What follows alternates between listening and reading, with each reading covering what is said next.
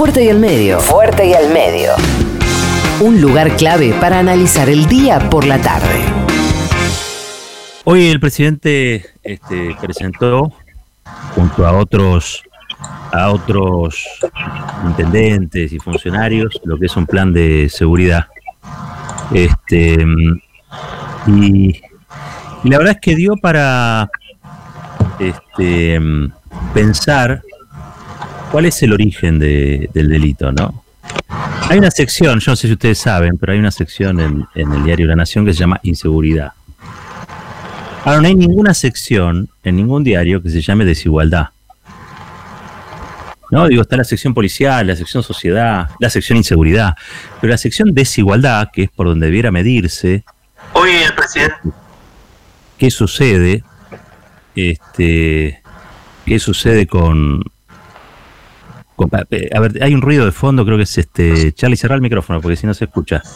Eh, que quien debiera decir este el día a día, de modo cotidiano, cómo evoluciona la desigualdad. Porque la buena gestión de un gobierno, la buena gestión de, de cualquier gobierno, sea del signo ideológico que sea, debiera ser la reducción de la desigualdad. Porque la desigualdad es promotora eh, o condición, digamos, de un montón de otros problemas que tienen las sociedades modernas.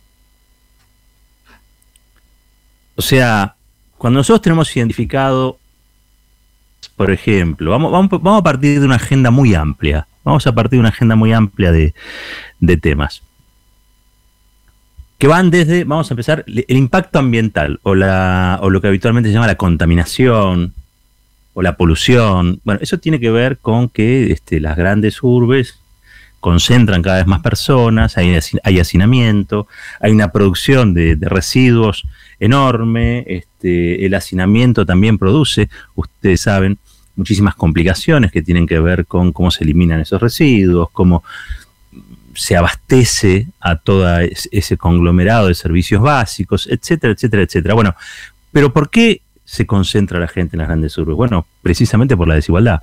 Esto es un, una idea que yo vengo repitiendo hace, tiempo y es que la gente sigue al dinero, digamos, ¿no? las rutas migratorias siguen el dinero.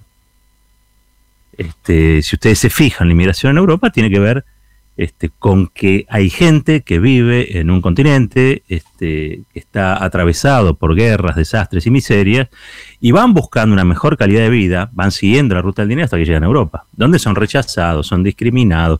Pero es un comportamiento humano absolutamente racional, en busca de una mejor calidad de vida, van donde se concentró la riqueza. Primero fue la plata, porque ustedes saben que Europa se asentó sobre esas colonias, este, y luego va la gente atrás. Bueno, en las eh, en los países ocurre lo mismo. La migración interna también va buscando una mejor calidad de vida, mejores servicios.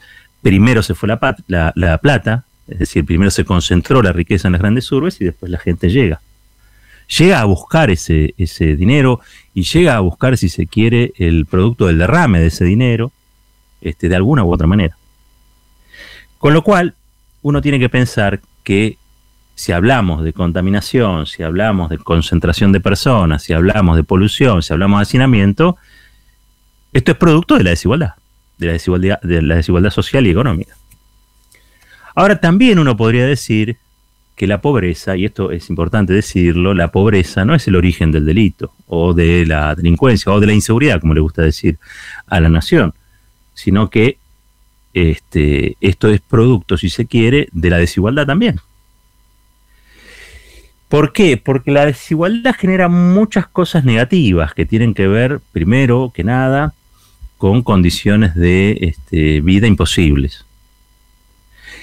A su vez, esas condiciones de vida imposibles generan fragmentación social. A su vez, esa fragmentación social quiebra lazos de solidaridad básicos y elementales, donde la vida del otro vale menos que la mía o la vida del otro vale más que la mía con lo cual las sociedades se van desintegrando y sus valores se desintegran con esas mismas sociedades. Por lo tanto, salir a matar, salir a matar o salir a robar, ¿eh? se impone, no en todos, pero sí en una parte importante de aquellos que creen que su único destino, su única vida en esa sociedad desigual es la que se pueden este, eh, atribuir, la que, la que pueden conquistar mediante la fuerza o mediante la violencia. Convengamos que la desigualdad genera también grandes bolsones de resentimiento y violencia. La desigualdad es fundamentalmente no la pobreza, sino la falta de oportunidades comunes. Es la fragmentación de esas sociedades al infinito. Esa fragmentación hace, y el otro día lo conversamos con Mayra Arena, y me gustó esa charla, porque es una forma distinta de ver el, el tema, no desde el progresismo habitual, ni desde el manodurismo o el punitivismo, sino desde la realidad de las cosas. Uno ve e imagina, ¿no? Tiene, en el imaginario de muchos, este, los sectores mayoritarios tienen comportamientos parecidos o similares. Y todos aspiran a cosas comunes. Bueno, no es tan así. No es tan así. Puede haber personas que viven en el mismo barrio, pero a una el Estado la acaricia de un modo y a otra la empuja a la tierra. Con lo cual vamos a tener ahí un problema. Y ese problema es un problema de fragmentación. No hay comunidad. Objetivos comunes quiere decir comunidad. Si no hay objetivos comunes, esa comunidad no, no existe. Y si no existe comunidad, entonces ese vacío es llenado por la competencia feroz y por la violencia. ¿no? Digo, se da esta cosa darwiniana.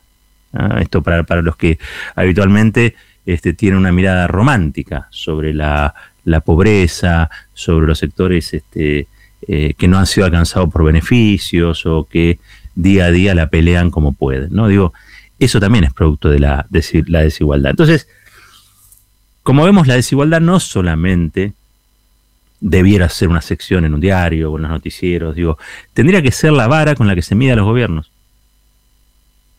La vara con la que se mide a los gobiernos debiera ser si aumentó o si bajó la desigualdad. ¿Por qué? Porque la desigualdad mata, la desigualdad genera violencia, la desigualdad produce subdesarrollo, la desigualdad genera atraso, la desigualdad es el problema. Es el problema. Por supuesto, uno puede decir, ¿y la inseguridad se vincula con la desigualdad? Claro, por supuesto que sí. Hoy la escuchábamos a, a Mayra Mendoza, ¿no? Este, la intendenta de Quilmes, que esto lo planteaba abiertamente. Eh, pero Mayra fue un poquito más allá, porque planteó incluso eh, que los modelos, hay modelos que generan mayor desigualdad y por lo tanto también este, esa mayor desigualdad genera este, mayor delito. Mayor violencia, mayor delito. ¿Qué tan mal estamos o qué tan bien estamos con la desigualdad? Miren, voy a citar el diario Clarín. Voy a citar el diario Clarín para que vean que esto este, se podría hacer se podría hacer una sección sobre desigualdad. En abril de este año, es decir, antes de la pandemia, Clarín cita eh, el informe del INDEC del año pasado, INDEC 2019. Dice, el dato oficial es que en 2019 se agrandó de 20 a 21 veces, escuchen bien, de 20 a 21 veces la brecha de ingresos por persona entre el 10% más rico y el 10% más pobre de la sociedad argentina. ¿Sí? En 2017, también gobierno macrista, esa distancia era de 17 veces.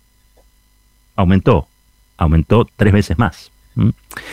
Los datos oficiales indican que se amplió la desigualdad social, ya que el coeficiente de Gini subió de 0,417 a 0,434 entre los cuartos trimestres de 2017 y 2018 y cerró al final de 2019 con el 0,4 39. 0439. Quiero decir con esto, ¿aumentó la desigualdad con el neoliberalismo? Sí, aumentó la desigualdad con el neoliberalismo. ¿Bastaría solamente esto para decir, bastaría solamente esto para decir que el, neoliberalismo este, es un buen modelo o un mal modelo? A mi modo de ver, sí, es un pésimo modelo. No le sirve a la Argentina. No le sirve a la Argentina. El neoliberalismo en la Argentina, para que sea una idea, este, consiguió que el 10% más pobre de la población tenga ingresos que representan el 1,5% del total. Y que en contraste los ingresos del 10% más rico equivalgan al 32,8% del PIB, del Producto Bruto Interno, Producto Interno Bruto. Y hay algo que uno también tiene que contar y decir lo que no está en un lugar está en el otro. No hay mucha magia acá. Lo que no está, lo que, lo que se acumula, lo que se concentra en un sector es lo que se desacumula y lo que se desconcentra de otro sector de la, de la sociedad. Aumenta la desigualdad porque hay recursos que van de los sectores populares a una velocidad mayor cuando se trata de modelos neoliberales a la pirámide más, más rica de la sociedad argentina, que pasa de afortunada a rica, de rica a muy rica, de muy rica a millonaria, de millonaria a multimillonaria con una velocidad que es casi parangonable a la caída, también vertiginosa y veloz, de los sectores populares que pasan de clase media media a clase media baja, a clase media empobrecida, a pobre, a recontra pobre, a indigente y así sigue la lista hasta que no queda nada, absolutamente nada. Entonces me parece que conviene hacer un repaso cada tanto de por qué hay modelos que deben ser fundamentalmente eh, erradicados porque generan mayores problemas que, que, los que tenemos y no traen ninguna, pero absolutamente ninguna solución a esos problemas que atravesamos. El neoliberalismo es eso. El neoliberalismo es eso. La desigualdad mata. No es solamente un problema moral. Y no estoy diciendo que no lo sea, estoy diciendo que no es, solamente un problema moral. Sería un problema moral si todos fuéramos carmelitas descalzas, si todos fuéramos humanistas, si fuéramos curas del tercer mundo, militantes sociales, gente preocupada por la vida del otro. Pero las sociedades se integran muy diversamente. Entonces, si solo ponemos esto en el terreno de la moralidad, vamos a estar hablándole a un sector de la sociedad. A otros hay que hablarle no de la moralidad, sino del pragmatismo, o hay que hablarles de la oportunidad tienen mayores oportunidades aquellas sociedades que son menos desiguales y tienen peores oportunidades de desarrollo aquellas sociedades que por el contrario son más desiguales. Hay un sector al que hay que hablarle en estos términos. Así como nos hemos cansado de este micrófono de decir que este, las pequeñas y medianas empresas este, necesitan mercado, necesitan mercado interno y que para eso hay que generar mejores salarios para que haya consumo y que ese consumo reactive la economía. Y lo repetimos y lo repetimos y lo repetimos, porque en realidad estamos haciendo eje en él lo que sería la explicación pragmática. No estamos diciendo los sueldos tienen que ser dignos porque eso le da dignidad a las personas, porque hay mucha gente que la dignidad de las personas sobre la dignidad del otro quizá no sea lo que la mueva a vivir. Quizá no sea el motor de sus decisiones. Quizá el motor de sus decisiones sea simplemente que un día estaba produciendo menos y ganaba menos y un día produce más y gana más. Con eso basta. Miren con qué poco se construye una sociedad. Conduciendo no solamente la generosidad, sino fundamentalmente los egoísmos, articulando esos egoísmos con algo virtuoso, también se puede crecer como sociedad.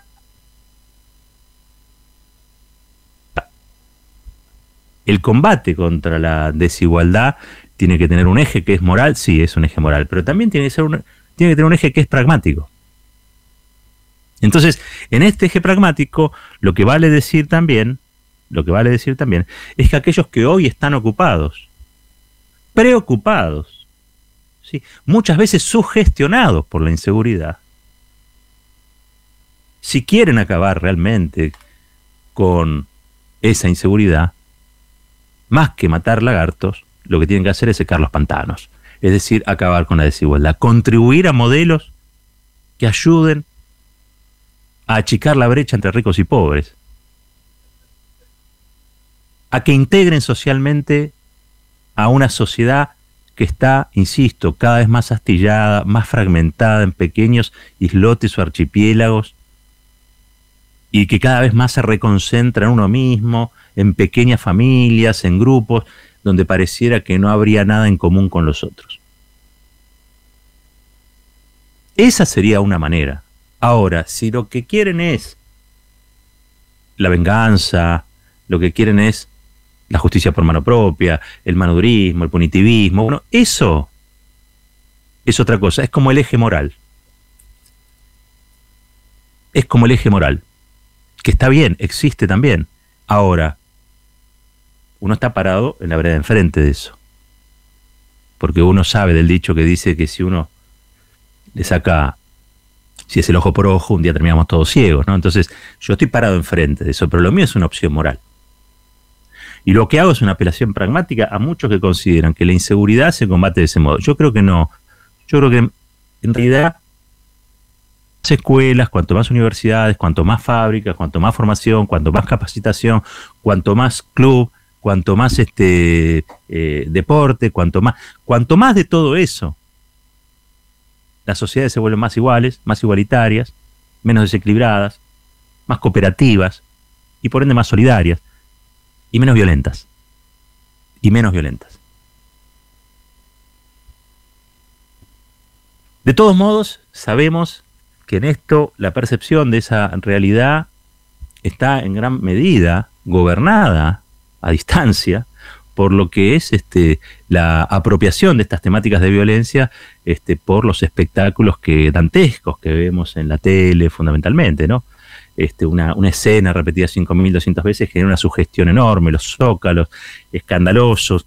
Hoy estaba viendo que en lo que va del año, en lo que va del año, este, hubo en la Argentina, a ver si lo encuentro, porque lo tenía hoy en un, en un diario y me, sorprendió, porque me, parecía, este, por un lado me llamó la atención el título, pero después cuando lo leí dije, para, para, para, para.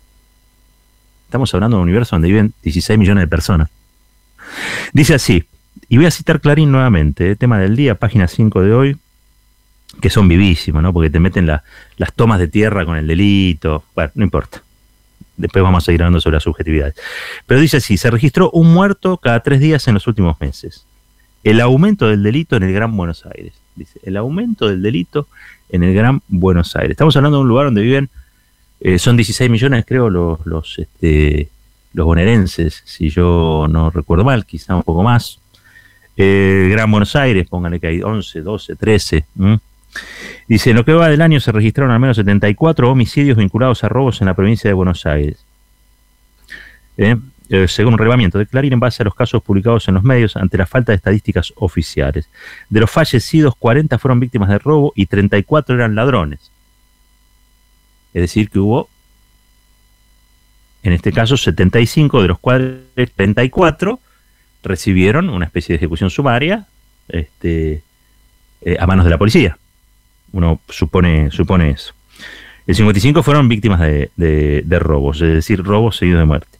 El promedio arroja que hubo una muerte cada tres días con un pico de una cada 36 horas en junio.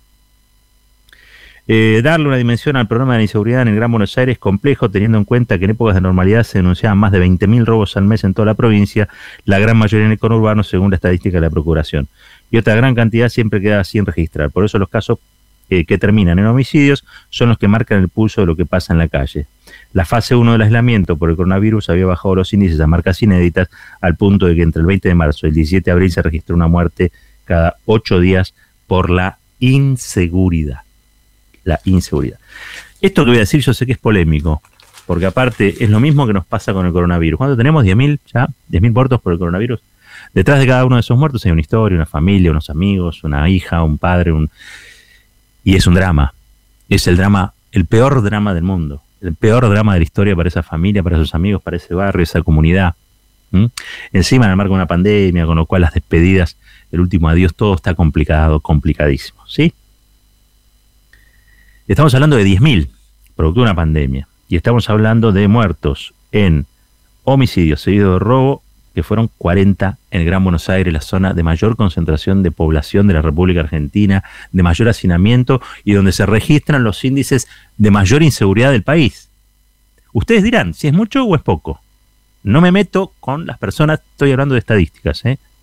Para el que murió en un robo de muerte no hay drama mayor, para la familia no hay drama mayor. No soy un marciano. Pero si nos vamos a medir, vamos a medir la realidad por las estadísticas, digamos, digamos, que en relación a la cantidad de habitantes, en relación a la concentración poblacional, en relación a los índices históricos, ¿sí? Me animo a decir, y sigo diciendo, como arranqué la columna, que el mayor problema que tenemos es la desigualdad y no la inseguridad. Y que si somos menos desiguales, vamos a estar más seguros. Y que si somos menos desiguales, cada vez va a haber menos violencia. Y si somos menos desiguales también, cada vez vamos a tener más orgullo del país en el que vivimos.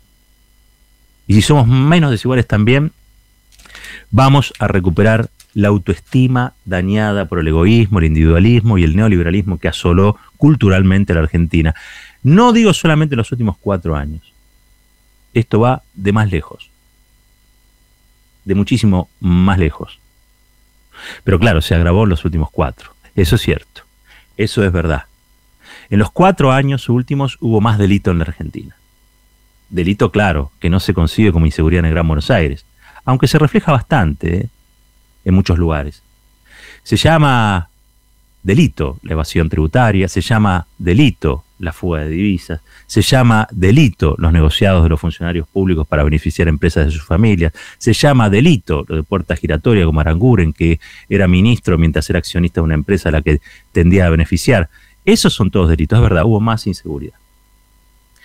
El problema con esa inseguridad es que es una inseguridad que coopera con lo que estábamos charlando de fondo, que es la desigualdad. Los ricos se hicieron más ricos, los pobres se hicieron más pobres. Que a nadie le extrañe entonces que haya más resentimiento, que haya más violencia.